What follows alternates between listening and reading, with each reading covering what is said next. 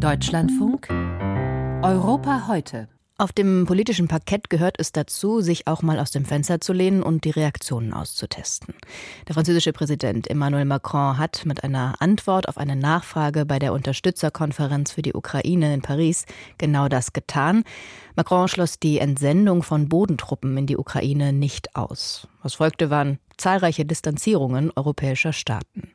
Und ein europäischer Staatschef hatte schon im Vorfeld der Konferenz eine Diskussion über Bodentruppen angedeutet und sie als Eskalation kritisiert, der slowakische Ministerpräsident Robert Fico. Er gilt als einer der stärksten Kritiker der Ukraine-Politik der EU und fährt geradezu einen russlandfreundlichen Kurs. Wie passt das mit den Positionen der Nachbarländer in Mitteleuropa zusammen? Das wurde gestern beim Treffen der vier Visegrad-Staaten Tschechien, Polen, Ungarn und Slowakei ausgelotet. Und über die unterschiedlichen Positionen bei diesem Treffen habe ich kurz vor der Sendung mit Kai-Olaf Lang von der Stiftung Wissenschaft und Politik gesprochen. Der slowakische Ministerpräsident Robert Fico erfällt ja immer wieder auf mit kritischen Äußerungen zur Ukraine-Unterstützung, sagte sogar, man solle Putin nicht, Zitat, fälschlicherweise dämonisieren. Wie sehr ist Fico innenpolitisch getrieben bei diesem, bei diesem Kurs? Fico machte nie ein Hehl daraus, seit Kriegsbeginn, dass er den äh, Ansatz des Westens äh, einer umfangreichen Unterstützung für die Ukraine für falsch hält. Ungeachtet dieser Friedensrhetorik verhält er sich aber auf Ebene der Europäischen Union relativ pragmatisch. Also er legt sich meistens nicht äh, komplett quer bislang.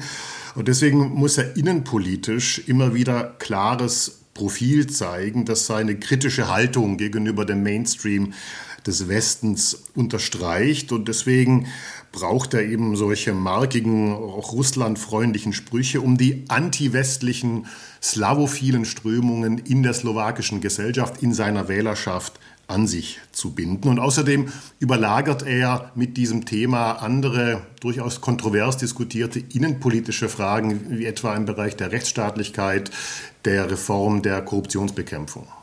Und Stichwort Rechtsstaatlichkeit, das leitet ganz gut über zu einem anderen Visegrad-Staat, Ungarn. Auch da kennen wir das schon, dass Orban in der Unterstützung der Ukraine häufiger blockiert.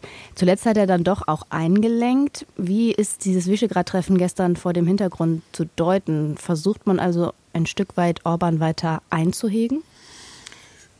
Vielleicht eher aus Sicht äh, der Regierungen in Prag und in Warschau. Ähm, es ist der Versuch der Einbindung Ungarns. Äh, Polen und die Tschechische Republik möchten im Gespräch bleiben mit äh, Budapest.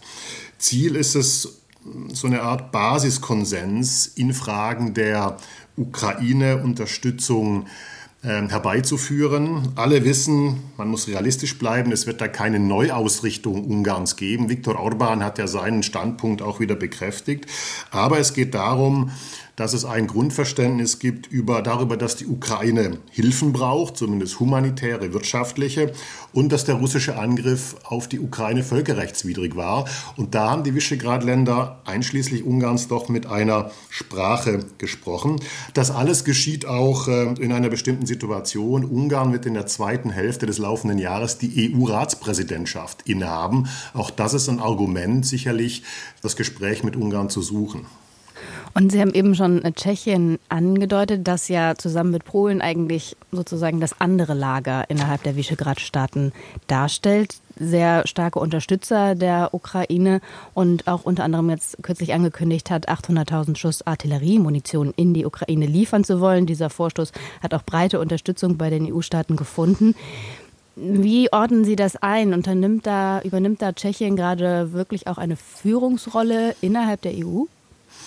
Ja, die Tschechische Republik hat äh, seit Beginn äh, des russischen Angriffskrieges gegen die Ukraine immer wieder Akzente gesetzt, gehört zu den Vorreitern der Unterstützung für die Ukraine. Was jetzt die äh, Zusammenarbeit im Visegrad-Rahmen in Mitteleuropa angeht, da ist das Land ähm, so ein bisschen in einer, ich will nicht sagen Spagatstellung, aber man möchte im Grunde zwei Elemente bedienen. Zum einen, das hat auch Premierminister Fiala klargemacht, glaube man nicht an pazifistische Lösungen. Man übt hier den Schulterschluss mit dem Lager derer, die die Ukraine uneingeschränkt unterstützen. Es gab ja auch noch ein bilaterales Treffen zwischen äh, äh Premierminister Fiala Fiala und dem polnischen Ministerpräsidenten Tusk vor dem Visegrad-Gipfel gestern.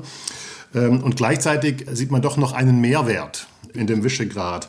Rahmen. Äh, also auf der einen Seite möchte hm, die Tschechische Republik eine sehr stark wertegebundene, von Václav Havel noch inspirierte Außenpolitik verfolgen. Gleichzeitig will man aber die Partner in Mitteleuropa, die Slowakei, ähm, äh, Ungarn weiterhin einbinden.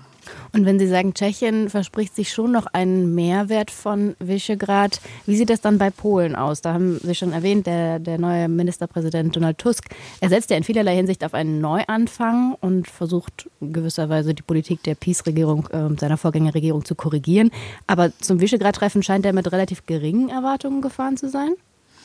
Ja, Sie sagen es ja, Polen ist dabei, einen äh, Restart in Europa und im transatlantischen Kontext äh, zu bewerkstelligen. Man hat das Treffen äh, mit Deutschland und Berlin auf der Spitzenebene gehabt. Das Weimarer Dreieck wird reaktiviert. Der polnische Außenminister ist gerade in Washington.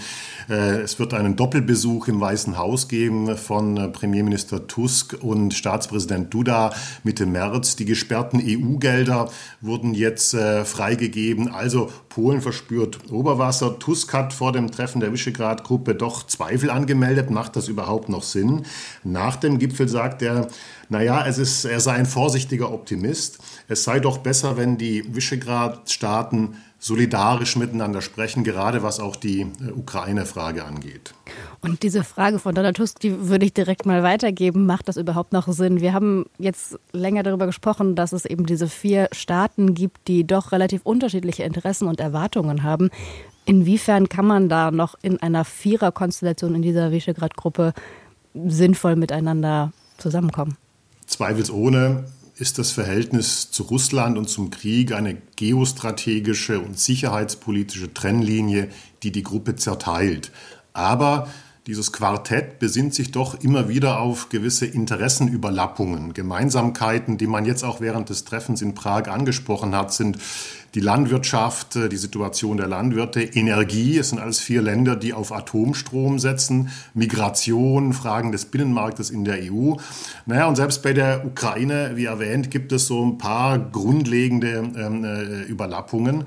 Alles in allem würde ich sagen, die Visegrad-Gruppe ist gegenwärtig kein effektiver Kooperationsverbund mit europapolitischer, mit außenpolitischer Zugkraft. Sie ähnelt eher einem lockeren Konsultationsrahmen, der aber in einzelnen Bereichen so eine Art Koordinierungsfunktion haben kann. Es wird sich jetzt in der Praxis zeigen, wie das weitergeht, ob dieses Format der Visegrad 4 vor allem in der EU genutzt werden wird, ob es beispielsweise Visegrad-Treffen der Staats- und Regierungschefs äh, vor europäischen Räten geben wird oder ob es mehr Fachministertreffen äh, geben wird. Mit Kai Olaf Lang von der Stiftung Wissenschaft und Politik habe ich über das Treffen der Visegrad-Staaten und ihre unterschiedlichen Positionen in der Ukraine-Politik gesprochen.